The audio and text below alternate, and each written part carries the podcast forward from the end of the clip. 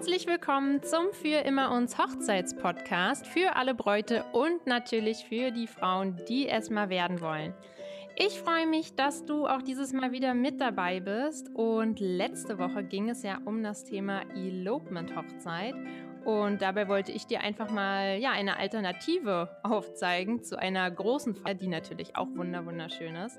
Ähm, aber ja, einfach mal eine Hochzeit nur zu zweit, wo das Thema Fühlen einfach an deinem großen Tag ganz im Mittelpunkt steht. Und heute soll es um ein ganz anderes Thema gehen, nämlich um das schöne Thema Musik. Und ich finde ja, Musik macht deine Hochzeit ganz besonders und vor allem natürlich besonders emotional und verleiht daher eine ganz besondere Stimmung. Und vor allem, wenn ich an die Party am Abend denke, braucht es natürlich jemanden, der richtig Ahnung hat von Ton, von Musik und vor allem von Stimmung. Und genau so jemanden darf ich heute interviewen. Und ich freue mich sehr, dass du heute hier bist. Herzlich willkommen, lieber Markus. Hallo Gina. Hi. Ja, ähm, ich habe mir einfach so gedacht, bevor ich viel erzähle, stell dich vielleicht einfach mal kurz vor und vielleicht stelle ich dann einfach noch ein paar Zwischenfragen. Ja, sehr gerne. Also, mein Name ist Markus Rosenbaum. Ich bin hauptberuflicher DJ, habe mich in den letzten Jahren tatsächlich auf das Thema Hochzeiten, ich sag mal, spezialisiert, wobei das gar nicht ja der Masterplan war, sondern ich bin da einfach tiefer und tiefer und tiefer hineingerutscht und mit immer steigenden, so mit, ja, weil es so schön ist tatsächlich ähm, und weil natürlich dem Thema Party auch ein immer höherer Stellenwert beigemessen wird. Ähm, und eben in der Regel auch erkannt wird, dass äh, Spotify und Apple Music nicht die Alternative zum DJ sind. Und ähm, ja, das Ganze, also DJing mache ich seit ja nahezu 20 Jahren. Äh, hauptberuflich mache ich das Ganze seit 2013 und ähm, ja, ich spiele so, würde ich sagen, so 100, 120 Abende im Jahr. Und das ähm, verteilt sich auf, ich würde sagen, circa 50 äh, Event-Gigs, also Weihnachtsfeiern, Sommerfeste, Messepartys etc. Und dann spiele ich so, ja, mhm. roundabout 65 Hochzeiten im Jahr, also auch schon einige. Darf ich sagen, dass du ein alter Hase bist? Das darfst du sagen, damit komme ich klar. Ja, sehr cool. Und ähm, kannst du sagen, warum du gerade Hochzeiten gerne begleitest oder was dich einfach an Hochzeiten fasziniert? Also tatsächlich auf Hochzeiten ähm, grundsätzlich die, die positive Energie am Tag und auch äh, aus Partysicht, wenn dann ähm, nach dem Essen, nach den Reden, sonstigen Beiträgen etc. Ähm, dieser Part äh, äh, erledigt ist, dann ist es auch wirklich so, dass wirklich jeder Gast äh, äh, ja wirklich Bock hat auf Party und ähm, mich persönlich reizt es auch tatsächlich, so ein gemischtes Publikum abzuholen. Also das man ja eigentlich in der Regel immer hat, weil es eben breit gefächert ist, was sowohl den Musikgeschmack angeht, als auch was, was die Altersstruktur angeht. Und ich habe das schon immer geliebt, auch früher, wo ich irgendwie ähm, sehr viel Clubgigs gespielt habe, ähm, eher auf Partys zu spielen, wo ähm, an den Clubabenden gemischte Musik versprochen wurde, die ich dann abgeliefert ja. habe, als dass mir jetzt ein Club gesagt äh, hätte, hey, äh, heute Abend äh, sechs Stunden Haus oder sechs Stunden Hip-Hop oder sechs Stunden Rock. Also ich mag diese Abwechslung am Abend beim Auflegen einfach. Und das ist natürlich auf Hochzeiten auch ganz klar gegeben. Ja, Sehe ich ganz genauso, finde ich auch. War bei mir auch immer, war, sage ich so, wenn ich im Club war. Ähm, kommt bei mir gerade nicht mehr so oft vor. Aber ich habe es auch geliebt, wenn irgendwie so ein gemischter Abend war, wo einfach von allem was gespielt wurde, von Schlager über, weiß ich nicht, RB, Hip-Hop, House, äh, vielleicht sogar mal ein bisschen Techno oder so. Da grätsche ich mal kurz rein. Äh, das schicke ich auch voraus. Ähm, ich bin nicht der richtige DJ äh, für Hochzeiten, wo in größerem Umfang das Thema Schlager, Après-Ski, Ballermann gefragt ist. Da gibt es tatsächlich andere, die das besser machen. Und lieber. Okay, okay. Muss auch, glaube ich, gar nicht sein. Also im größeren Umfang, ich weiß nicht, da muss jedes Brautpaar dann für sich sehen. Ähm, Genau. Ja, also ich würde sagen, ähm, eine Frage vielleicht noch zum Thema Buchungen, aber es kommt natürlich auch später nochmal. Ähm, wie viele Buchungen hast du denn schon für 2018? Ist denn da noch was frei? Äh, also tatsächlich 2018 äh, äh, wird die Luft gerade richtig, richtig dünn. Also ähm, wenn wir von Samstagen sprechen, also eigentlich kein Platz mehr im Kalender, äh, bis einschließlich, lass mich nicht lügen, ich glaube 20.10. Ähm, wo ja dann die Hochzeitssaison auch schon wieder ein bisschen abebbt, zumal dann irgendwie, ich glaube, 1.12., 8.12. und 22.12., sprich die drei Samstage ähm, im Dezember eben auch schon wieder weg sind für eine Weihnachtsfeier, Wahnsinn. einen Geburtstag und tatsächlich auch eine Hochzeit. Ähm, ja, das, äh, das Thema Vorlaufzeiten ist ja bei allen, ich sag mal, individuellen Dienstleistern, also Hochzeitsplaner, freier Redner, Fotograf, Location natürlich an allererster Stelle und aber eben auch DJ. Ja. Ähm, ja, ein sehr spezielles Thema und das hat halt eine unheimliche Dynamik bekommen, was halt jetzt auch schon wieder dafür sorgt. Ich meine, was haben wir heute? Anfang März äh, haben wir bald. Ja. Heute ist der 27.2., wo wir aufnehmen. Ähm, also ich glaube, es sind auch schon wieder acht oder neun Samstage für nächstes Jahr fix gebucht und weitere sechs oder sieben optioniert. Und ähm, ne, das sind in der Summe irgendwie 15. Und wenn du jetzt mal von der Kernzeit Mai bis September ausgehst, wobei sich das halt alles deutlich ausdehnt. Also ich spiele meistens irgendwie die erste Hochzeit, tatsächlich die erste spiele ich jetzt nächstes Wochenende dieses Jahr. Ähm, aber das geht dann in der Regel immer bis kurz vor Weihnachten. Aber so äh, der ganz äh, krasse Run besteht natürlich immer auf die Samstage zwischen Mai und September. Ähm, ja, und da wird fast, äh, wird es fast schon wieder äh, hier und da eng im nächsten Jahr. Also das ist echt sehr, sehr dynamisch. Zumindest hier in unserer Region, äh, also ich komme aus Düsseldorf, ähm, also NRW ist, ist da echt dynamisch. Für andere äh, äh, Großstädte kann ich das nicht so hundertprozentig beurteilen, ob es da ähnlich verrückt ist. Ja, also Berlin ist auch Wahnsinn. Also ich habe 2014 geheiratet und ich hatte wirklich noch nicht das Problem, dass es so, so ja, dass es so extrem war. Und äh, mittlerweile alles, was ich mitbekomme, also wenn du nicht zwei Jahre im Voraus eigentlich schon deine Location gebucht hast, deine Wunschlocation, ja, dann hast du schon fast ein Problem. Also das ist echt heftig. Das ist Wahnsinn. Und zwei Jahre im Voraus eine Hochzeit zu planen, denkt man ja auch so, mhm. wow. ja, also ich nehme es tatsächlich so wahr oder, oder ich schaue mir das immer auch mal so ganz grob an. Also früher bin ich ähm, ins neue Jahr immer noch mit, mit vielen frei, äh, freien Samstagen für das jeweilige Jahr gegangen. Dann so 2014 war es dann so, dass man sagte, naja, Anfang Januar, da ist es jetzt so ziemlich äh, dicht für dieses Jahr. Ähm, dann war es irgendwann mal mhm. Anfang November des Vorjahres und jetzt ist es tatsächlich so, dass Samstage also sehr, sehr, sehr regelmäßig irgendwie mit 15 bis 18 Monaten Vorlauf angefragt werden. Unglaublich, ja.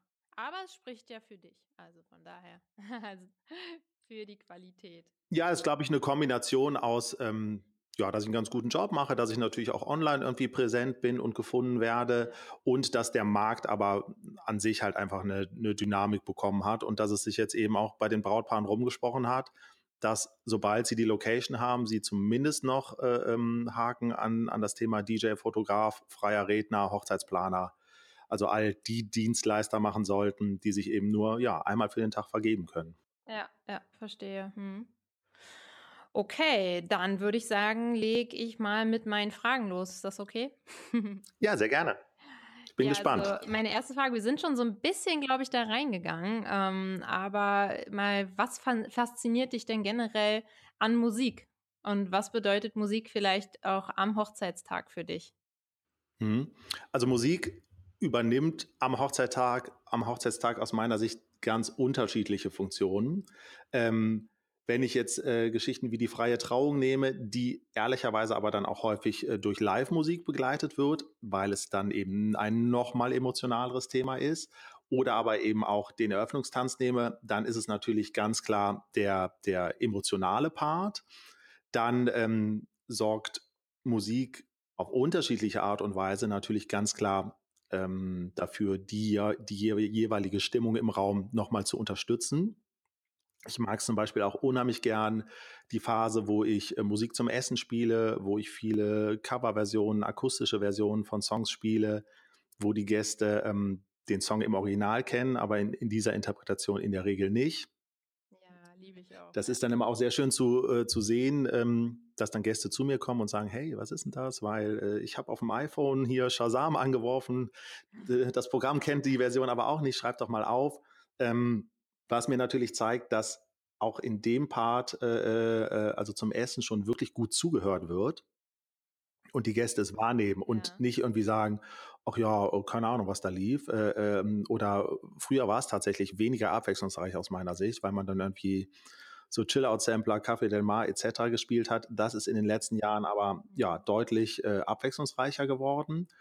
Ja, und dann nimmt, übernimmt Musik äh, ab dem Eröffnungstanz natürlich ganz klar äh, die entscheidende Unterstützung, was das Thema Party angeht. Da äh, scheiden sich natürlich ein bisschen die Geister, wie wichtig den einzelnen Gästen dann das Thema Party ist. Ja. Da spielt natürlich auch irgendwie ähm, die Altersstruktur auf der jeweiligen Hochzeit eine Rolle. In der Regel ähm, sind natürlich äh, Freunde des Brautpaares deutlich länger vor Ort und tanzen irgendwie auch ausgelassener.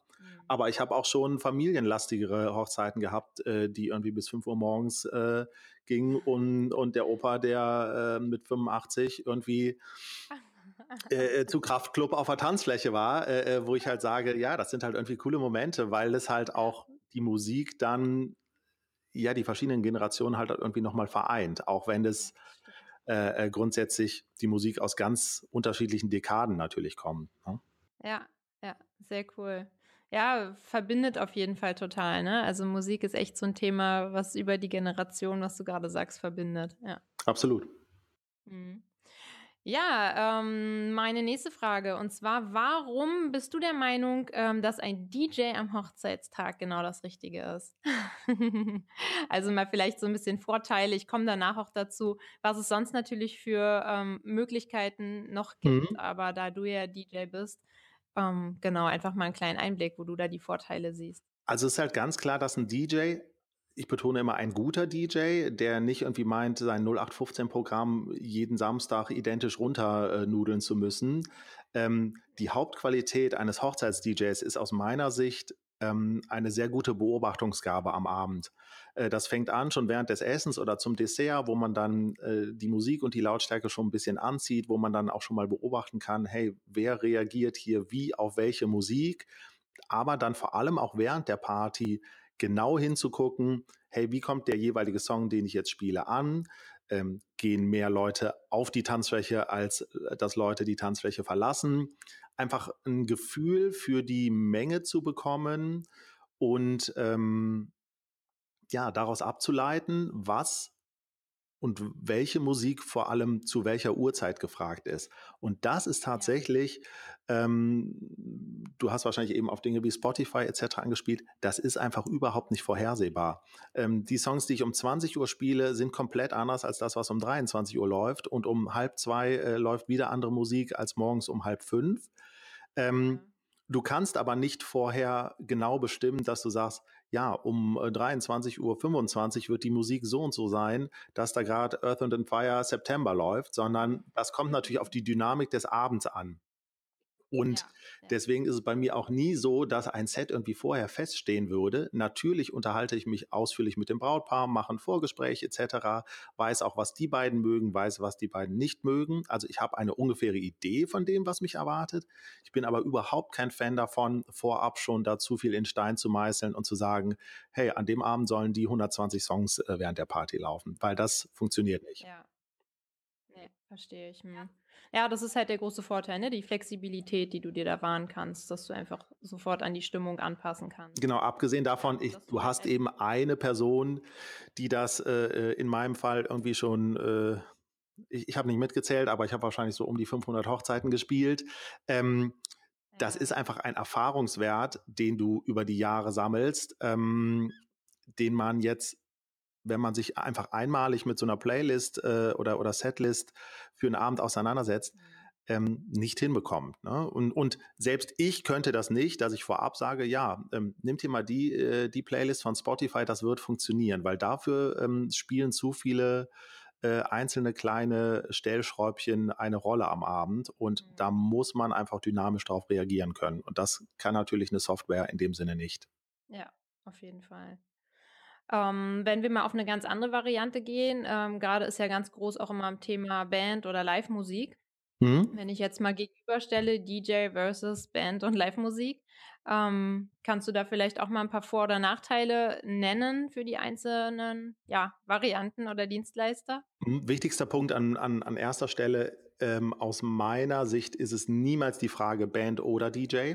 Ähm, Mhm sondern ist es die Frage, ergänze ich den DJ um eine Band? Ähm, nicht falsch verstehen, ich bin ein Riesenfan von Live-Musik ähm, und das hat natürlich nochmal eine andere Emotionalität, auch gerade am Nachmittag vielleicht äh, Unplugged-Geschichten, ganz abgesehen davon, dass es natürlich auch nochmal irgendwie ein Hingucker ist. Ähm, also ich, ich weiß Live-Musik sehr zu schätzen, aber ähm, eine Band kann eigentlich niemals, ähm, also weil äh, ne, ich fange in der Regel irgendwie begleitend zum Essen an, also lass es mal an einem Sommersamstag äh, 18, 18.30 Uhr sein. Mhm. Ich habe Hochzeiten gehabt, die bis halb acht morgens gingen. Ähm, eine Band kann nicht abwechslungsreich acht, zehn, zwölf Stunden spielen. Sie kann vor allem auch nicht komplett durchspielen. Und ein Aspekt, der noch wichtig ist, Bands sind in der Regel auch eben nochmal einen Ticken lauter und aber in der Musikauswahl eben auch nicht ganz so variabel, weil selbst wenn es Coverbands sind, die ein, ähm, ein breites Spektrum abdecken. Äh, ich habe natürlich genauso Situationen, wo ein, wo ein jüngerer Gast zu mir kommt und sagt, hey, gestern ist der und der Song rausgekommen, spiel den doch mal. Mhm. Ähm, und äh, ich bin vor Ort irgendwie entweder äh, im WLAN oder, oder per gekoppeltem iPhone irgendwie online und dann kann ich diesen Song in 20 Sekunden runterladen, höre den vor und gucke, ob er in dem Moment passt oder erst später. Das ist dann immer noch meine Entscheidung, aber ich kann da entsprechend darauf reagieren. Du kannst aber kein, keiner Band der Welt sagen, hey, habt ihr schon gehört, gibt es jetzt seit zwölf Stunden den Song, mhm. spielt den mal. Ne? Und ja. tatsächlich irgendwie 18, zwölf Stunden durchzuspielen, das kann eine Band einfach nicht leisten und deswegen ist aus meiner Sicht ähm, äh, eine Band äh, eine tolle Ergänzung zum DJ, aber niemals ein Ersatz. Ja. Ja, ist bei mir, also kann ich komplett so teilen, die Meinung. Ich muss, muss jedes Brautpaar wirklich für sich ähm, entscheiden und natürlich auch so ein bisschen das Budget ja davon abhängig machen. Ähm, aber generell sehe ich es auch so, DJ kann einfach, ja. Mhm, das Bandthema ist natürlich auch dahingehend wichtig. Man darf natürlich nie ähm, die Leistung der Band irgendwie auf eine, auf eine einzelne Stunde runterrechnen. Ja. Weil wenn man jetzt sagt, oh, die spielen dreimal 40 Minuten, das sind ja nur zwei Stunden mhm. und die kosten x Euro und das sind dann das sind aber eine Menge Geld. Ja, auf das einzelne Lied oder die Stunde runtergerechnet, ja.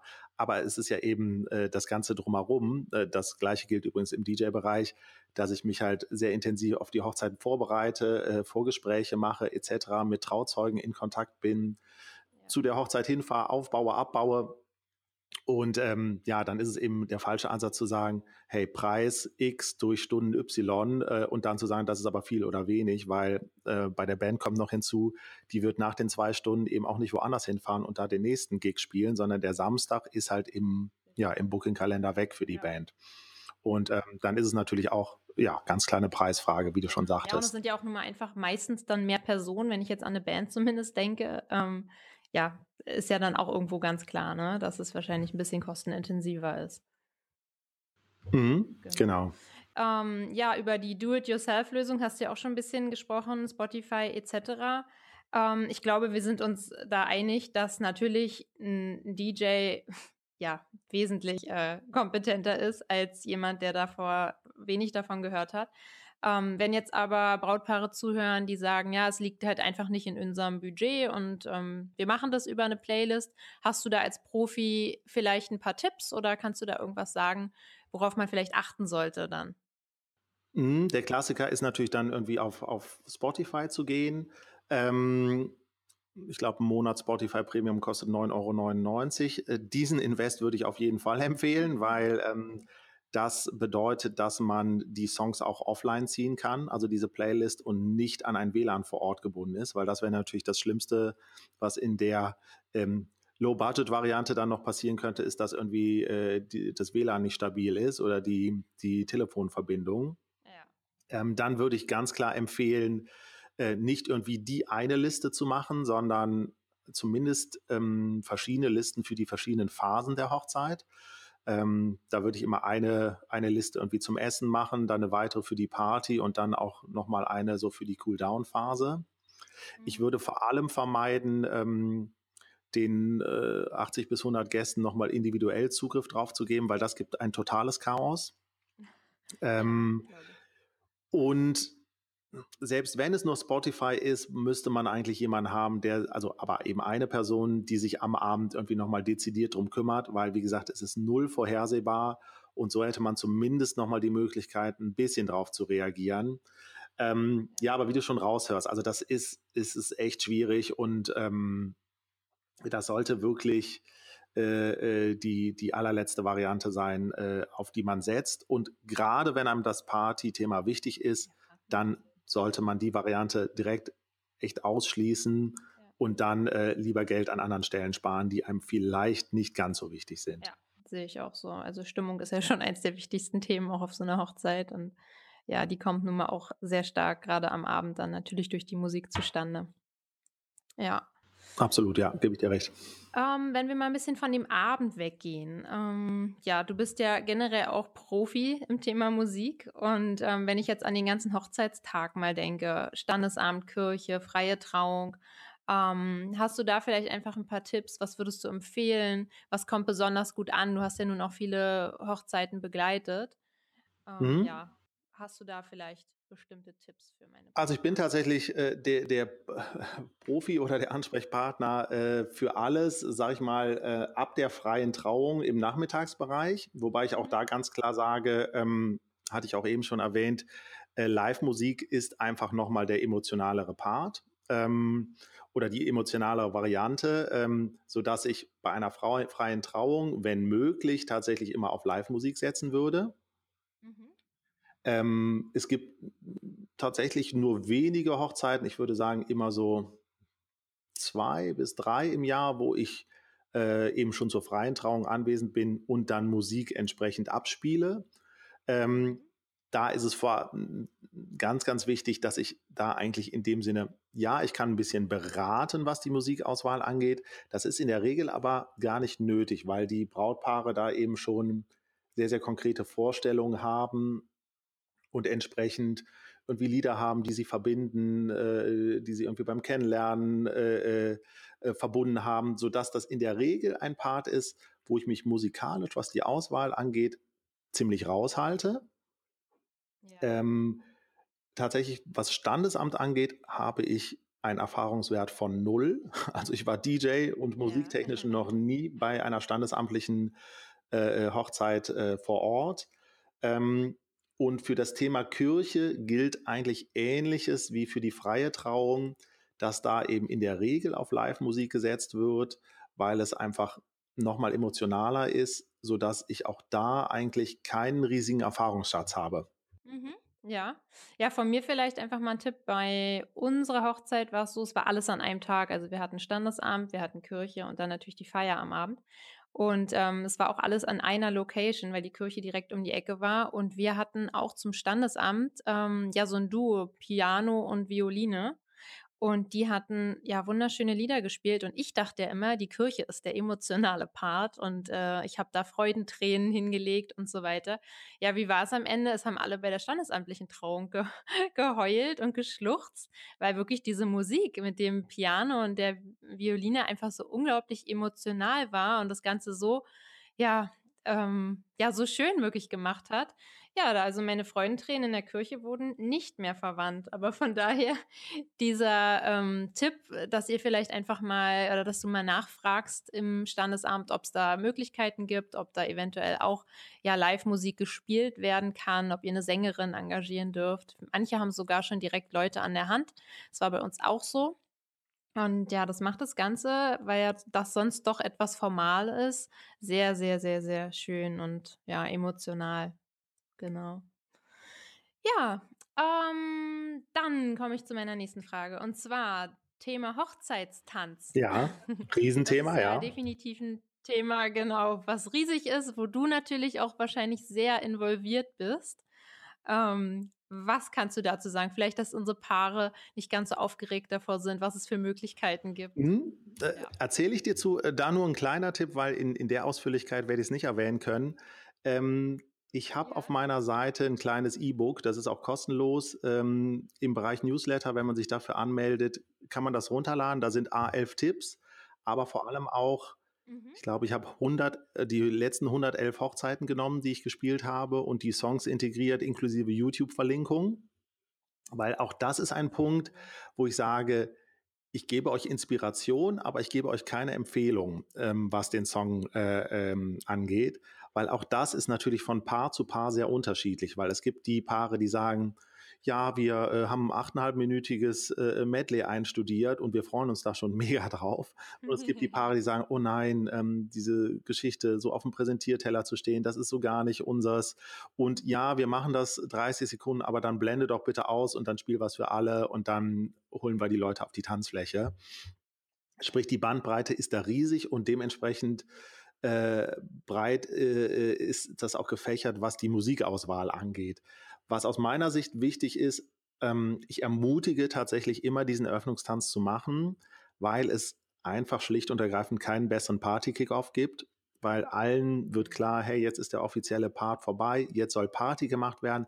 Jeder der Gäste steht natürlich auch auf und ähm, ja, postiert sich um die Tanzfläche herum. Und es ist wirklich ja. immer nach jedem Eröffnungstanz und das sind, äh, ist die gute Nachricht äh, für die, die sich da nicht so wohl fühlen. Das funktioniert auch nach, nach 30 Sekunden Eröffnungstanz. Da ist die Tanzfläche voll. Und ähm, ja, ich als DJ kriege das natürlich. Ich habe auch Paare, die sagen, nein, wir wollen das einfach nicht. Äh, und die Party wird sich schon entwickeln. Und ja, auch das funktioniert, aber niemals so von jetzt auf gleich dann kann das eben auch schon mal sein, oh ja, man spielt schon ganz gute Musik, aber die Leute trauen sich nicht. Übrigens trauen sie sich teilweise nicht, weil sie gar nicht genau wissen, gibt es denn nicht noch einen Eröffnungstanz? Dürfen wir schon tanzen? Ne? Ähm, also da ist es so, ja, ich bekomme das auch in Gang, aber eben mit einem Eröffnungstanz, ja, ist es von jetzt auf gleich eben eine volle Tanzfläche. Und ähm, wie gesagt, ihr müsst da keinen epochalen 5-Minuten-Walzer und auch keinen 8-Minuten-Medley hinlegen, mhm. sondern ähm, es kann auch irgendwas äh, Klassisches sein oder ähm, was, was 30 bis 45 Sekunden und dann gehe ich mit einem Hall raus und dann war es das. Ähm, meine Empfehlung wäre halt ganz klar, ähm, etwas auszuwählen, wo man sich so wohl wie möglich fühlt. Ne? Also ganz klar, jetzt die, die sagen, hey, Präsentierteller ist nicht so meins, die sollten eben nicht auf das 5-Minuten-Medley gehen, ähm, sondern eher auf die 30-Sekunden-Variante. Ähm, aber äh, ich spreche dann da immer Empfehlungen aus, frage natürlich auch so ein bisschen, in welche Richtung es gehen soll, aber niemals, äh, also es ist immer eine, eine Auswahl von Songs, die ich äh, dann meinen Brautpaaren empfehle und nicht jetzt so, dass ich sage, auch zu euch würde dieser Titel aber am besten ähm, passen. Ne? Aber es ist natürlich ganz klar ein Riesenthema, deswegen hatte ich mich da in diesem kleinen äh, äh E-Book oder PDF eben auch mal intensiv mit, mit beschäftigt. Ja, sehr cool. Ich werde den Link auf jeden Fall natürlich zu deiner Internetseite und zum E-Book äh, in die Show Notes vom Podcast reinpacken. Danke, das lieb. Und dann kannst du da mal, genau, dann kannst du da mal vorbeischauen und dir mal das E-Book durchlesen. Ja, ähm, meine nächste Frage hatten wir eigentlich schon zum Thema Buchung. Also natürlich so früh wie möglich äh, an den Hochzeits-DJ denken und so früh wie möglich. Mhm, und da, da vielleicht noch als kleine Anmerkung, äh, das gilt vor allem für die Samstage. Also ne, es gibt in diesem, äh, in 2018 zwischen Mai und Oktober durchaus noch einige Freitage, äh, wo ich nicht vergeben bin, aber eben ja ganz, ganz, ganz wenige Samstage. Und diese Freitage wurde, wurden teilweise auch erst vor zwei oder drei Wochen gebucht, während halt ähm, viele Samstage ähm, ja irgendwie von einem Jahr oder mehr äh, äh, gebucht wurden. Dementsprechend, also wenn ihr irgendwie an Brückentagen heiratet, an Freitagen, dann entspannt sich das alles ein bisschen. Ähm, das gilt eigentlich für alle Dienstleister und auch für die Locations. Aber wenn es äh, die Samstage äh, in, der, in der Kernzeit zwischen, zwischen Mai und, und Mitte Oktober sind, dann sollte man wirklich immer sagen, sobald das Datum feststeht, ähm, ja, um DJ, Fotograf, Hochzeitsplaner, freien Redner kümmern. Ja, auf jeden Fall. Das ist ja sowieso einer meiner Tipps, die ich immer so gebe. Warum muss es ein Samstag sein? Ich verstehe den Grund, ja, ist eine doofe Frage, aber wir haben beispielsweise auf den Donnerstag geheiratet, weil wir einfach diesen ja, Terminmangel umgehen wollten und wir haben einfach auch gemerkt, dass die Kosten wesentlich geringer sind und wir konnten alles genauso haben, wie wir es äh, ja so auch haben wollten, aber haben da wirklich viel Geld mitgespart, weil viele Dienstleister preiswerter waren, unsere Location war preiswerter, die Leistungen bei der Location waren preiswerter, das Heiraten im Standesamt war preiswerter. Ähm, ja, so konnten wir das bei anderen Sachen dann vielleicht eher mit draufschlagen. Absolut. Also, oder jetzt dieses Jahr, ich lege zum Beispiel auch auf einer Hochzeit ähm, Christi Himmelfahrt, also am Donnerstag auf. Ja. Ähm, genau. Das habe ich auch vor zwei Jahren gemacht. Es ist eben auch noch, ähm, und das Paar hatte mir erzählt, ja, wir waren echt unsicher, ob das denn klappt und so. Und ähm, also auch was Zusagen angeht, weil es folgt ein langes Wochenende. Das ist aber genau das Gegenteil äh, passiert. Also die haben 110 Gäste eingeladen und haben 108 Zusagen bekommen. Mhm. Ähm, sprich, das ist ja auch noch ein Punkt. Wenn du deine Hochzeit auf einen auf den ersten Blick ungewöhnlichen Tag legst, kannst du davon ausgehen, dass eben ein Großteil der Gäste auch zusagt. Während wenn du dieses Jahr am 18.08.18 heiratest, ähm, sorgt das im Zweifel dafür, dass ähm, wenn du nicht schon ganz früh deine Save the Date Karte rausgeschickt hast, dass halt viele sagen werden, ach nee, da können wir leider nicht kommen, weil da sind wir schon bei, bei X und Y eingeladen. Genau. Und das ist auch noch eine Komponente, also die wirklich dafür spricht, ähm, sich mal mit ja, alternativen Daten irgendwie auseinanderzusetzen. Ähm, ja, und ich sehe es auch immer so, äh, ja, ich finde, man kann seinen Freunden und seiner Familie zumuten, äh, sich einen halben Tag Urlaub für eine Hochzeit zu nehmen. Das ist nicht zu viel verlangt. Ja, und es ist ja auch ein großes Event und ich biete ja auch den Gästen einfach eine wunderschöne Feier und äh, da kann man sich ja für einen Kurzurlaub nehme ich mir ja vielleicht auch mal einen Tag frei oder vielleicht sogar zwei. Und, Absolut. Ähm, ich finde auch, wenn ich äh, früh genug den Termin da verkünde, dann ähm, ist es schon möglich. Und wir hatten nur eine Absage und es hatte absolut nichts mit dem Donnerstag zu tun. Also, mhm. genau. Gebe ich dir absolut ja. recht. Ähm, auf was äh, sollte ich dann achten, wenn ich einen DJ beauftrage? Also gibt es da vielleicht irgendwas, wo du sagst, das kannst du dir mal anhören, das solltest du dir anhören, diese Fragen solltest du stellen? Mhm, also tatsächlich äh, gibt es viele Punkte. Ich greife mal so die aus meiner Sicht wichtigsten raus. Ähm, A, die menschliche Komponente zwischen Hochzeitspaar und DJ sollte stimmen. Die kann ich aber nur rausfinden, äh, indem ich also mindestens ein ausführliches Vorgespräch per, per Skype oder FaceTime mache. Das ist eigentlich bei mir auch nur die Variante, wenn mich Brautpaare ähm, buchen, die weit weg wohnen. Ansonsten bestehe ich als DJ immer auf das persönliche Kennenlernen und Vorgespräch. Und da finde ich es auch wichtig, dass ihr dieses Vorgespräch mit dem DJ macht, ähm, der auch am Ende bei euch auflegen soll. Das hört sich jetzt selbstverständlich an, aber es gibt eben leider auch viele Agenturen, die einen DJ-Pool haben und wo man dann ein Vorgespräch mit dem Geschäftsführer hat. Und er sagt, ja, dann kommt einer von unseren DJs und äh, es ist am 18.8. und dann erfahrt er am 15.8., wer es ist und dann dürft ihr am 16.8. mal fünf Minuten mit dem telefonieren. Das ist aus meiner Sicht auf gar keinen Fall die richtige Grundlage oder eine ausreichende Grundlage. Also besteht auf dieses persönliche Vorgespräch. Das ist das Erste. Dann natürlich Webauftritt, Facebook, sonstige Kanäle eben mal anschauen, wie der sich so darstellt und ob das ähm, ja, seinen Vorstellungen äh, oder euren Vorstellungen entspricht. Da werdet ihr auch schon mal sicherlich eine ziemlich krasse Vorauswahl treffen können, weil ich persönlich da zum Beispiel zu viele DJs äh, finde, ja, wo das einfach nicht so professionell wirkt oder die halt eher auf einen anderen Ansatz setzen, nämlich so auf das Thema Alleinunterhalter, Moderation etc. Das ist wichtig. Dann ganz klar das Thema Referenzen. Ähm, also schaut euch äh, Feedbacks äh, bei Facebook, Google-Bewertungen an, aber auch Portale. Hier in unserem Bereich ist da ganz stark zum Beispiel das äh, Portal Frau Emma unter Ewig.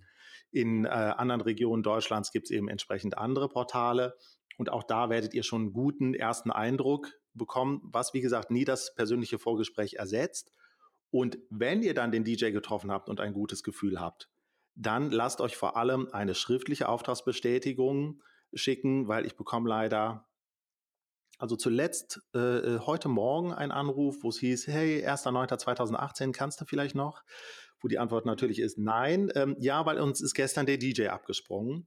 Äh, wo ich dann auch sage, ja, was heißt denn abgesprungen? Ja, das war irgendwie ein Freund und jetzt hat er gemerkt, er hat den Termin zweimal vergeben und so. Hm. Da sage ich dann natürlich auch, ja, man sollte dann vielleicht auch nicht immer auf diese, ja, macht einen Freund und äh, Handshake-Vereinbarung, sondern lasst euch halt eine schriftliche Auftragsbestätigung geben, weil das ist halt ein elementarer Part eurer Hochzeit und vor allem ist die Party auch wenn es äh, schon tausendmal gesagt wurde, ist halt das, was den Gästen in Erinnerung bleibt. Und das bleibt ihnen auch in Erinnerung, wenn sie eben nicht gut war. Und dementsprechend sollte man halt das Thema auch wirklich äh, ja, ernsthaft angehen und äh, ja, da genau selektieren und dann halt eben ähm, ja, viele Fragen stellen und vor allem auch selbst im Vorgespräch ehrlich sein. Also ehrlich sein. Also wenn ich jetzt da zum Beispiel sitzen würde und nochmal klar mache, hey, Ballermann, Après-Ski, Schlager ähm, ist nicht so meins und das sollte jetzt über eine Handvoll Songs am Abend nicht äh, hinausgehen, dann hilft es mir nicht, wenn das Paar sagt, ja, ja, finden wir eh doof, ähm, mich dann buchen und mir dann aber ein Jahr später eine Wunschliste schicken, wo irgendwie von äh, Johnny Depp bis äh, Helene Fischer alles dabei ist, wo ich dann auch sage, hey, genau darüber haben wir doch gesprochen, dass es eben nicht so meins ist. Ne? Also da gilt es halt wirklich ähm, im Vorgespräch äh, offen und ehrlich miteinander zu sprechen und ja, am Markt den, äh, den perfekten Deckel für den jeweiligen Topf zu finden, weil es gibt nichts Schlimmeres, als, als wenn dann da äh, sich zwei Dienstleister treffen äh, oder, oder Dienstleister und Brautpaar treffen, die einfach nicht gut zueinander passen. Das gilt natürlich genauso auch äh, für Fotografen etc. Auch da trefft die Leute persönlich, weil ähm, ihr müsst euch acht, zehn, zwölf Stunden wohl vor der Linse äh, des äh, Fotografen oder der Fotografin fühlen. Ähm, also Richtig das, äh, das persönliche Vorgespräch kann ich nicht äh, deutlich genug betonen. Also das äh, ist mir auch also aus Anbietersicht immer extrem wichtig. Ja. Und welche Informationen brauchst du vorab von den Brautpaaren? Also ihr habt euch dann entschieden, zusammenzuarbeiten. Und ja, was brauchst du da von den Brautpaaren? Also in der Regel kenne ich die Locations in der Gegend äh, äh, gut und war da schon im Einsatz, sodass ich weiß, wenn gesagt wird, wir heiraten auf diesem Schloss, dann weiß ich, wie die Techniksituation äh, vor Ort ist. Ich weiß auch, was an Licht gefragt ist, äh, ob das vor Ort verbaut ist, ob das vernünftig ist. Da gebe ich auch übrigens sehr offenes und schonungsloses Feedback. Ähm, weil es leider auch viele Hochzeitslocations gibt, die ziemlichen Schrott verbaut haben. Ähm, und auch das sage ich dann ehrlich. Ähm, schlimm wird es eigentlich aber auch erst an der Stelle, wo diese Location auch sagt, ihr müsst das nutzen und es gibt gar nicht die Option, dass der DJ was eigenes mitbringen kann. Das liegt dann an äh, teilweise daran, dass die eben Ärger mit Anwohnern haben, teilweise mit denen vor Gericht liegen, äh, die Locations aber munter weiter vermieten. Und dann, ähm, ja, äh, guckt das Brautpaar in der Regel relativ konsterniert, wenn ich denen ehrlich sage, wie die Situation vor Ort ist, weil ja, nicht alle Hochzeitslocation-Betreiber das leider tun. Ähm, also diese Technikkomponente müssen wir abklären. Ähm, damit, allein schon, damit ich im Anschluss an das äh, Vorgespräch ein, ein, sauberes Angebot schreiben kann, äh, wo alle Komponenten drin sind, die benötigt werden. Ähm, Im Vorgespräch selbst sprechen wir erstmal grob über Musik, weil in der Regel ist dieses Vorgespräch eben, weiß ich nicht, äh, neun bis 18 Monate vorab. Und ich sage dem Paar auch immer ganz klar, hm, ähm, ja. ich möchte am Ende eine kleine Wunschliste haben. Die sollte sich so im Bereich 20 bis 25 Songs abspielen, weil sonst sind kaum noch Überraschungen fürs Paar dabei, wenn sie vorab schon 150 Songs definieren. Ähm, die Paare können eine eindeutige No-Go-List oder Blacklist definieren, wo sie halt sagen, hey, auch wenn die Tante kommt und sich das wünscht, wir wollen das nicht. Diese Blacklist ähm, möchte ich per E-Mail haben, die drucke ich mir aus, um genau der Tante zu sagen, hm, nein, möchten die beiden nicht. Ähm, dann ganz klar das Thema, ähm, äh, welche Musikstile sind euer Ding und was möchtet ihr eher weniger, beziehungsweise was soll ich nicht proaktiv spielen? Also man kann auch so eine so eine leichte No-Go-Liste, wo man sagt, hey, das bitte nicht proaktiv spielen, aber wenn sich das jemand wünscht, kein Problem. Also, dass man es nicht ganz so hart definiert, weil natürlich ist ein bisschen ein Schlag vom Kopf des einzelnen Gastes, wenn er kommt und sich was wünscht und ich sage, nö, wollen die beiden nicht. Deswegen kann man das auch so ein bisschen ja. seichter definieren. Dann ähm, ganz eindeutig muss der Eröffnungstanz natürlich definiert werden. Also auch genau welche Version und wie lang ist die Version. Idealerweise ähm, schicken die Paare mir dann irgendwie einen, einen iTunes-Link zu, damit ich eben genau weiß, um welche Version es geht. Ähm, und diese Listen reichen mir tatsächlich drei Tage vor der Hochzeit, weil da natürlich auch immer wieder neue Songs irgendwie mit reinspielen und dann ähm, ja, bringt es mir auch nichts, wenn ich sechs Wochen vor der Hochzeit eine Liste kriege, die dann nochmal drei Wochen vorher aktualisiert wird und dann vielleicht zwei Tage vorher nochmal. Dann lieber die finale Version eben äh, irgendwie ein paar Tage vorab schicken. Also das sind so die Geschichten, die man musikalisch auf jeden Fall klären sollte. Dann natürlich äh, ganz klar so Geschichten wie finaler Ablaufplan, ähm, ab wann äh, äh, soll der, der erste Ton erklingen von mir und äh, gibt es irgendwie hinten raus eine Deadline, auf die ich achten muss, wo dann definitiv Ende sein muss. Das sind so die Geschichten, die ich natürlich äh, ja, schwarz auf weiß haben muss, dann äh, äh, kurz vor der Hochzeit. Mhm. Und ähm, wahrscheinlich kannst du nicht genau sagen, ab wann bist du auf einer Hochzeit. Das liegt halt wirklich ähm, wahrscheinlich am Brautpaar, wie sie dich halt äh, ja brauchen, ne? Und Ganz genau. Also, ne, wenn ich natürlich für eine freie Trauung gebraucht werde, dann entsprechend früher. Ähm, 'n gängiger, äh, Ablauf bei einer Hochzeit sieht so aus, dass ich irgendwie im Bereich 16:30, 17:00 aufbaue. Der Aufbau dauert in etwa eine Stunde, anderthalb Stunden, kommt auch ein bisschen auf die Gegebenheiten vor Ort an und was technisch gefragt ist.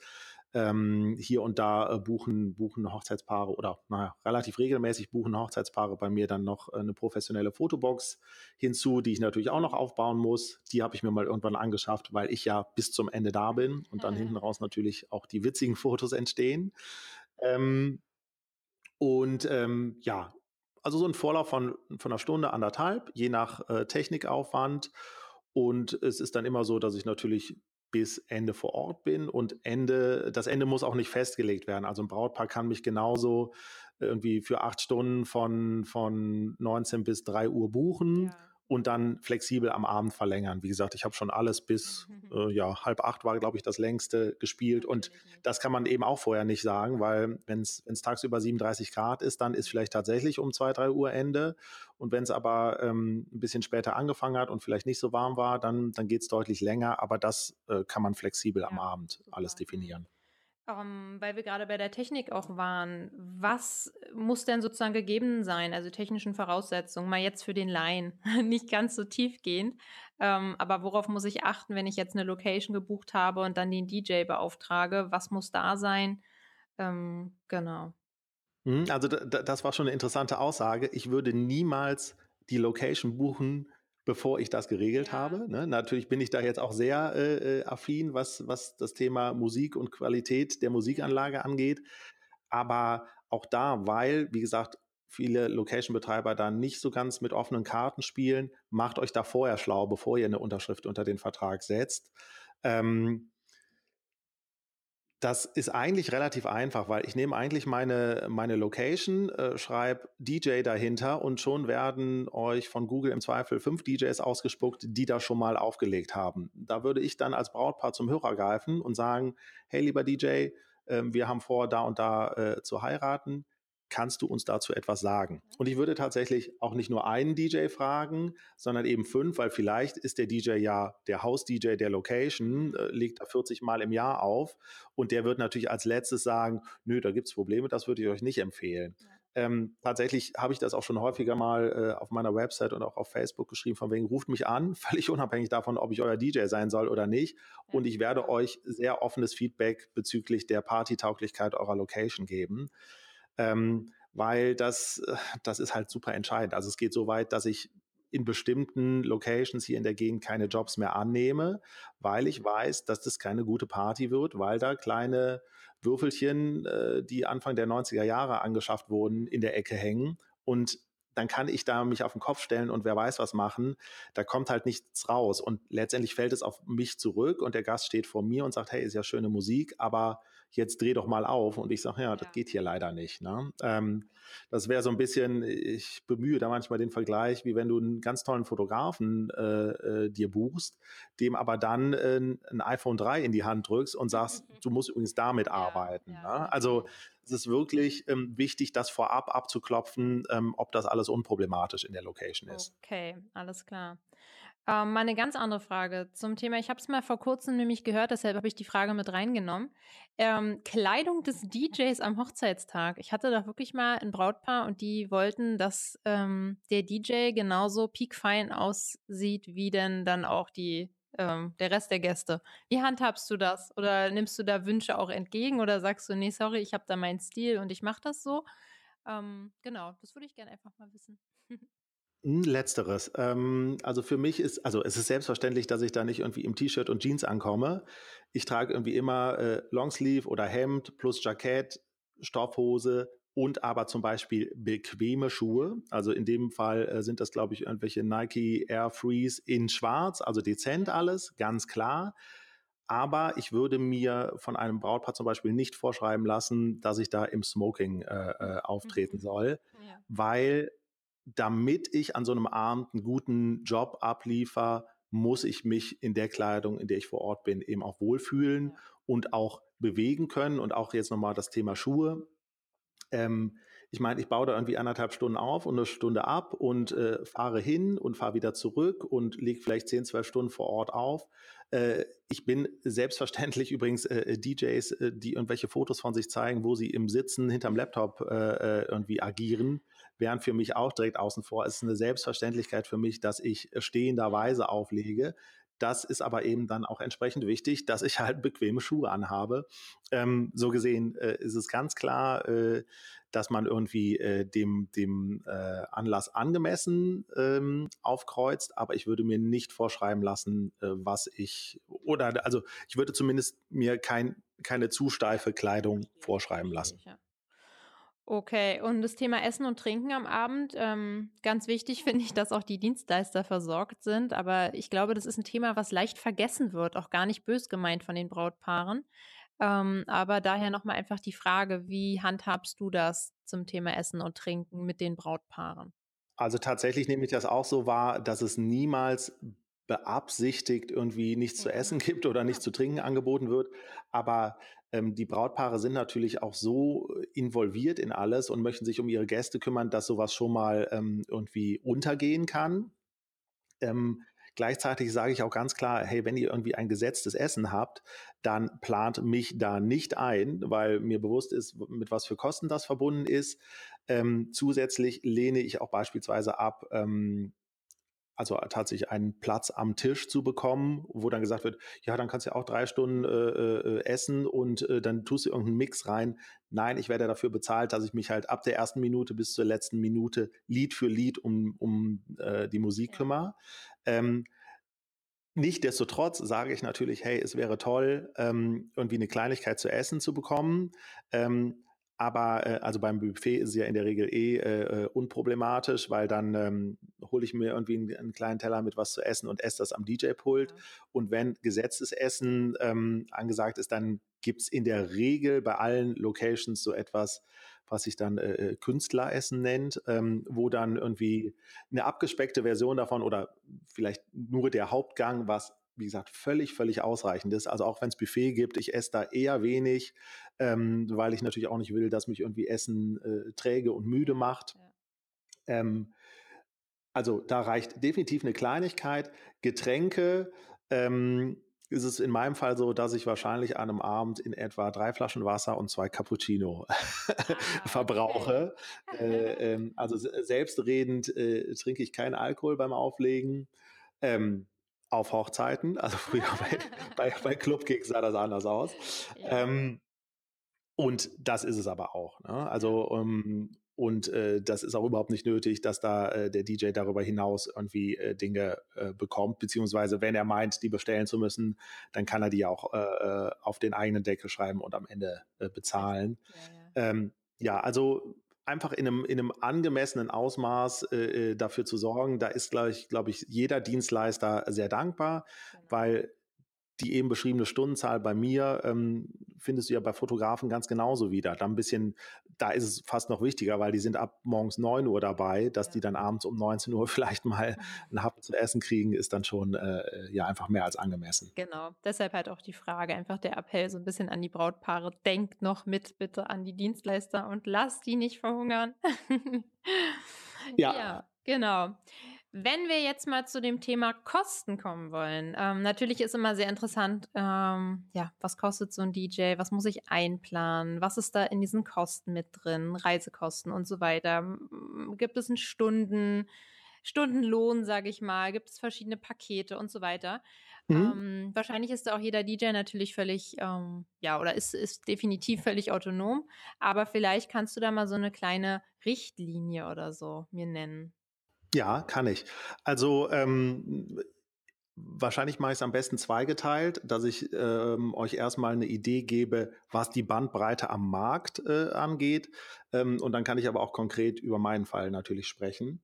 Ja. Ähm, ich würde sagen, am Markt gibt es alles für ein, ich gehe jetzt immer mal von einem Samstagabend, acht Stunden mit Sound- und Lichtanlage aus.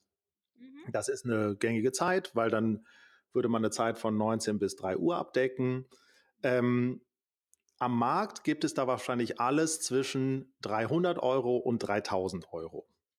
Mhm. Ähm, wenn man jetzt mal die Extreme nimmt, den 300 Euro DJ, selbst wenn der das nebenher macht und da keine Mehrwertsteuer drin steckt, ist das einfach etwas, wo ich jedem sagen kann, das kann unmöglich professionell sein. Das fängt damit an, wenn du 300 Euro für einen DJ-Gig nimmst, dann kannst du dir gar nicht die Technik leisten, die nötig ist, um ja vernünftig abzuliefern, sowohl also Sound, Licht als auch ähm, die entsprechende Musik immer wieder äh, äh, zu kaufen, weil da gibt es wahrscheinlich auch DJs, die sind musikalisch irgendwie bei Sing Hallelujah 1996 ausgestiegen. Ähm, ich sage umgekehrt nicht, dass der teurere DJ immer der bessere ist, aber natürlich ähm, lässt sich an einem Preis ablesen, wie gefragt und auch wie gut damit ein DJ ist.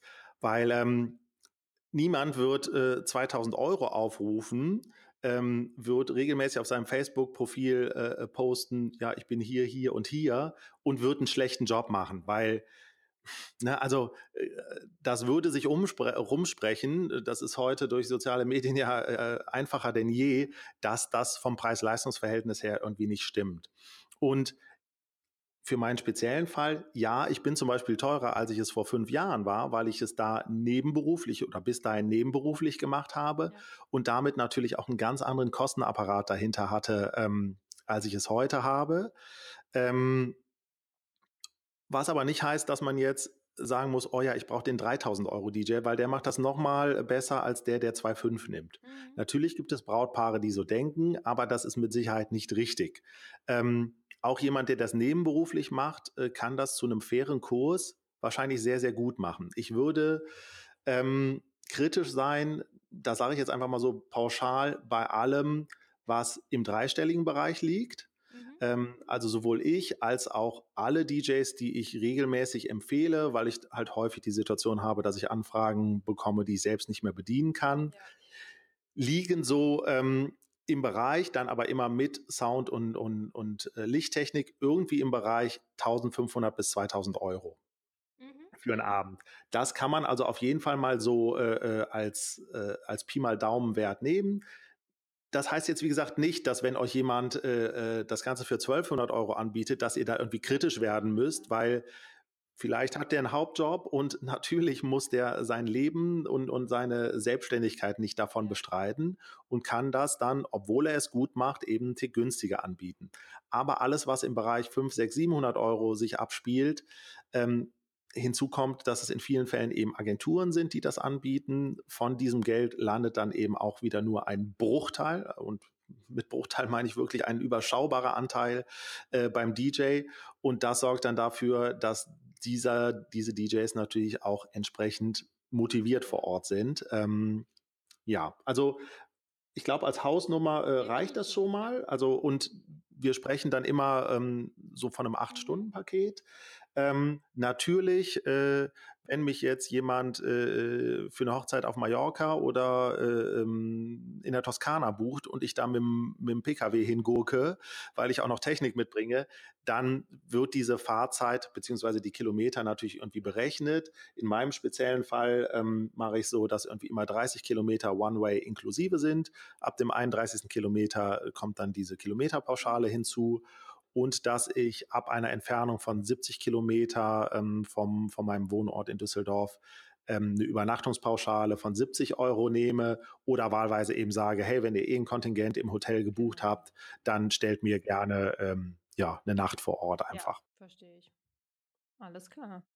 Was passiert denn, wenn du verhindert sein solltest? Es kann ja immer irgendwas passieren. Man weiß es ja nicht. Und ich denke eigentlich immer sehr positiv, aber ähm, vielleicht kann man sich da irgendwie absichern oder was machst du dann? An wen mhm. dann? Also klar, kann ich als Einzelunternehmung in dem Sinne ähm, das nicht irgendwie vertraglich zusichern. Ähm, also ich sichere zu, mich im Falle eines Ausfalls, den es übrigens noch nie gab, also ich habe in den letzten 20 Jahren jeden Job, den ich angenommen habe, auch gespielt. Mhm. Aber klar, wenn ich äh, äh, irgendwie einen Autounfall auf der Hinfahrt habe, dann muss ich irgendwie natürlich irgendwie klären, oh, wer kann da jetzt für mich einspringen? Ich bin tatsächlich im DJ-Bereich sehr, sehr gut vernetzt, weil ich eben auch immer auf der Suche nach guten Kollegen bin, die ich empfehlen kann, ähm, wenn ich an einem Termin nicht kann, aber die dann vielleicht auch mal, wenn denn irgendwann der Fall einfallen sollte, für mich einspringen können. Also ich bin gut vernetzt ähm, und ich würde mich dann unmittelbar drum kümmern. Aber ich kann das natürlich nicht ähm, wie eine große Agentur, die sagt, hey, wir haben 50 DJs im Pool und irgendeiner kommt auf jeden Fall. Ähm, wie gesagt, da ist die andere Problematik, die, dass diese DJs dann eben sehr, sehr austauschbar sind und man teilweise gar nicht vorher weiß, wer überhaupt kommt. Aber ähm, ja, also ich, ich klopfe mal auf Holz. Äh, bisher äh, ist der Fall noch nie eingetreten. Und wenn er eintreten würde, hätte ich tatsächlich so ähm, 10, 15 Kollegen im Handy, die ich im nächsten Schritt anrufen könnte, um zu schauen, wer denn noch kann. Also auch auf jeden Fall drauf. Es darf nur nicht am 17.8. mir was passieren, weil ich glaube, für den 18.8. Oh, hätte ich ein Problem, ja, jemanden zu finden. Das wäre jetzt schwierig. Da ist wahrscheinlich keiner mehr verfügbar. genau. Ja, ähm, Thema Ersatz-Equipment, äh, wenn irgendwas mal ähm, ja, kaputt geht, gibt es da irgendwie was, was du dann noch, was du eine zweite Soundbox oder ich bin da total unerfahren, aber einen zweiten MacBook oder sowas noch mit bei hast? Genau, ich habe immer immer zweites MacBook und zweiten Controller, weil ich äh, habe tatsächlich den Fall gehabt ähm, auf einem Geburtstag, dass mein äh, äh, Mischpult Opfer eines Cuba Libres wurde, eines Gastes. Ah. Ich bin da tatsächlich auch immer ziemlich pingelig, was irgendwie Getränke am, am DJ-Pult abstellen angeht und bin eigentlich immer der Erste, der, der dann sagt, hm, bitte woanders oder das Glas irgendwie zur Seite stellt. Ja. Aber klar, das kann irgendwie mal passieren und theoretisch kann auch ein MacBook mal irgendwie äh, äh abrauchen. Ähm, das ist auch noch nie passiert und äh, die Dinger sind sehr, sehr zuverlässig. Ich habe aber immer ein zweites MacBook dabei, wo ich eins zu eins äh, äh, gespiegelt die Musik und, und Software drauf habe. Also auch in dem Fall würde das nicht äh, das Ende der Party bedeuten. Das ist schon mal gut zu wissen. Was sind denn deine Top 3 Emotionsbooster-Lieder auf Hochzeiten? Boah. Ui, äh, das ist so aus der Hüfte geschossen, äh, äh wirklich schwierig. Ähm, also ich glaube, wenn es um emotionale Songs geht, kann man pauschal sagen, in den letzten zwei, drei Jahren nicht wirklich an Ed Sheeran vorbeizukommen.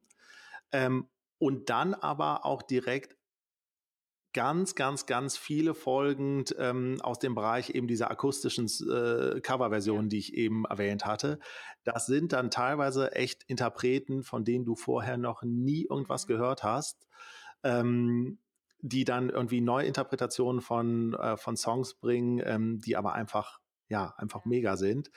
Äh, ich mag zum Beispiel sehr von Ryan Adams, also nicht der bekannte Brian Adams, ähm, sondern Ryan Adams hat eine äh, Version von Oasis Wonderwall gemacht, die ich super mhm. finde. Ähm, und dann ist es nochmal so eine Geschichte, dass von Saison zu Saison natürlich immer so zwei, drei Songs eben ja, ja besonders angesagt sind, äh, wenn es um den emotionalen oder auch um den Eröffnungstanz geht, um den emotionalen Part. Das war tatsächlich im letzten Jahr gängig äh, Ed Sheeran Perfect, vor drei Jahren mal Ed Sheeran Thinking Out Loud und dann war es eine Saison ähm, äh, auch häufig All of Me von John Legend. Ja, ja, ja. Okay. Aber äh, da könnte ich dir jetzt, äh, wenn ich zwei Minuten drüber nachdenke, wahrscheinlich 50 weitere Songs nennen. Wahrscheinlich. Genau. Also äh, wie gesagt, da kommt. sollte ja mal so aus dem Bauch heraus. Genau. Das waren so die, die mir spontan in den Sinn kamen, die eben auch häufig gewählt wurden für, für Eröffnungstänze. Ja.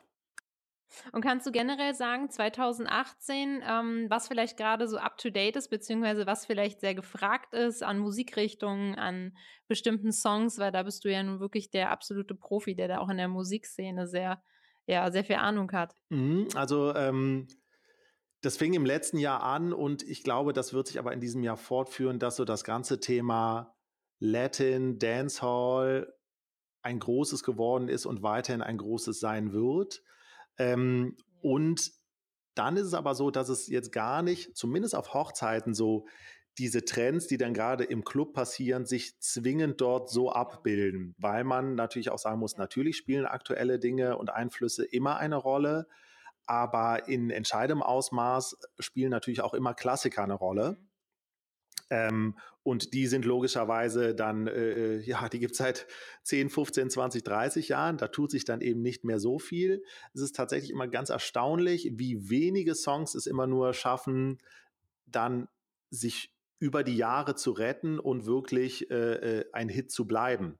Weil wenn du jetzt irgendwie die, die aktuellen Charts nimmst, dann äh, wird irgendwie mhm der aktuelle Hit von Robin Schulz, Felix Jähn oder, oder Getta wird dann halt äh, vom nächsten Felix Jähn, ja. Robin Schulz Song irgendwie abgelöst. Da sind dann gar nicht so viele, wo man dann nach fünf Jahren sagt, ja, ja, also der ist äh, nach wie vor nicht wegzudenken aus meinem Set. Also das ist dann so ein bisschen auch beliebig und austauschbar.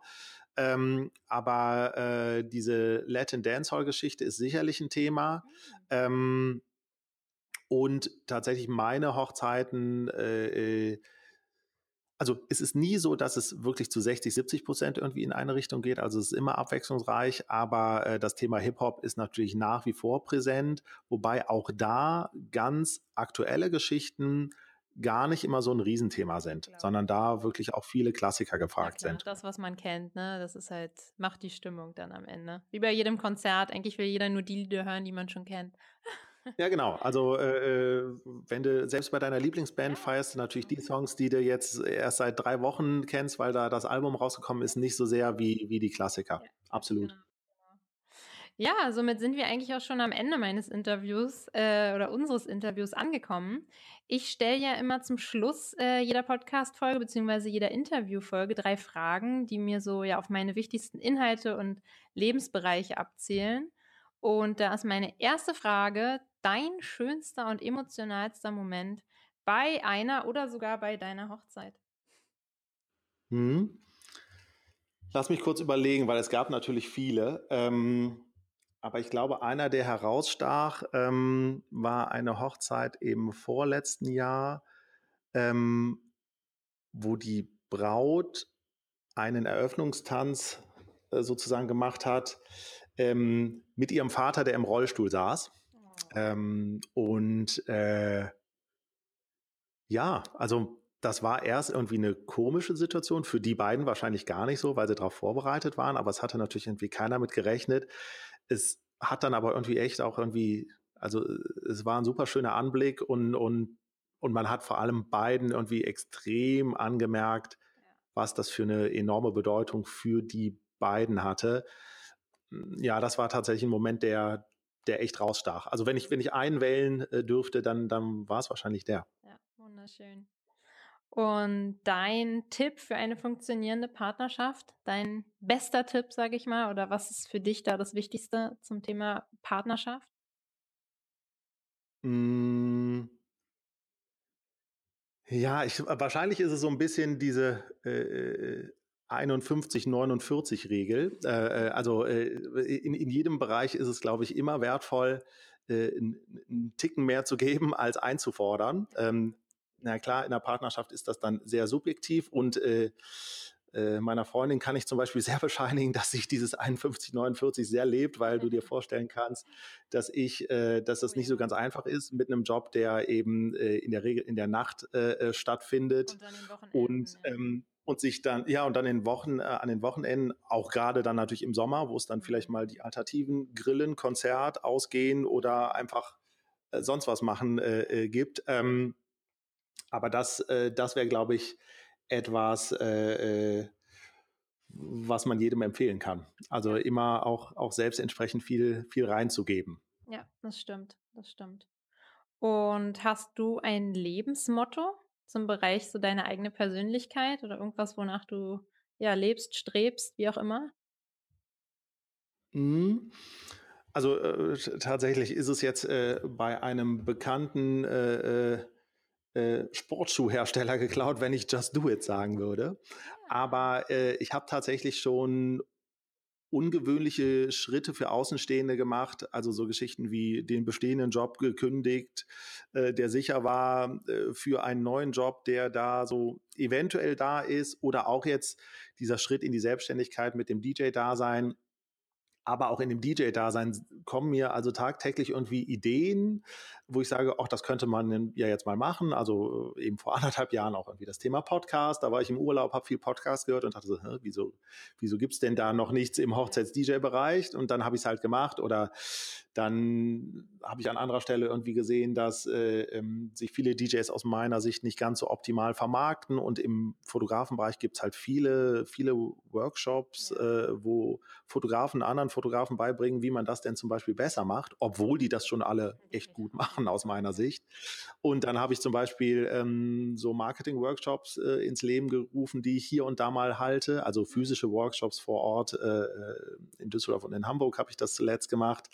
Ähm, das sind aber immer so Sachen, ähm, ja, da kommt mir die Idee und ich finde das halt heutzutage so spannend, dass man durch die gegebenen äh, Technikmöglichkeiten und Internet so Dinge so unheimlich schnell umgesetzt kriegt ohne in der Regel ganz äh, vehemente Kosten im ersten äh, Schritt zu haben und dadurch auch einfach mal Dinge ausprobieren kann. Und wenn man nach einem halben Jahr sagt, oh ja, hat Spaß gemacht, aber jetzt habe ich auch keine Lust mehr drauf, dann lässt man es eben wieder sein. Aber diesen Ansatz ist einfach doch mal äh, auszuprobieren, auszuprobieren und Dinge zu machen, ähm, finde ich sehr, sehr spannend. Und das ist, glaube ich, in der Hochzeitsbranche nicht so selten.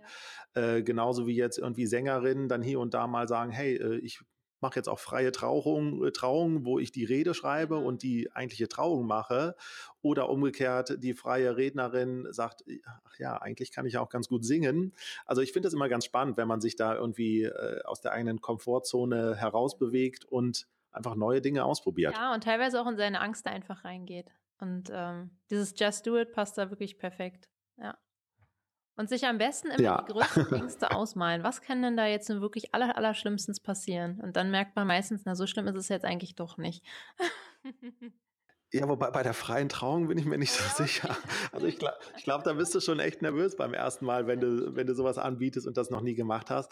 Aber ähm, ja, wenn es dann. Ja, äh, Genau, ja, das ist tatsächlich so. Hinaus und du, und du kannst nur besser werden und daraus besteht ja eigentlich das Leben, zu wachsen, ne? Also, ja. Schön. Ähm, ja, möchtest du noch Werbung für dich machen? Wo kann ich dir folgen? Wie kann ich mich äh, ja, über dich informieren? Internetseite packe ich natürlich in die Shownotes mit rein.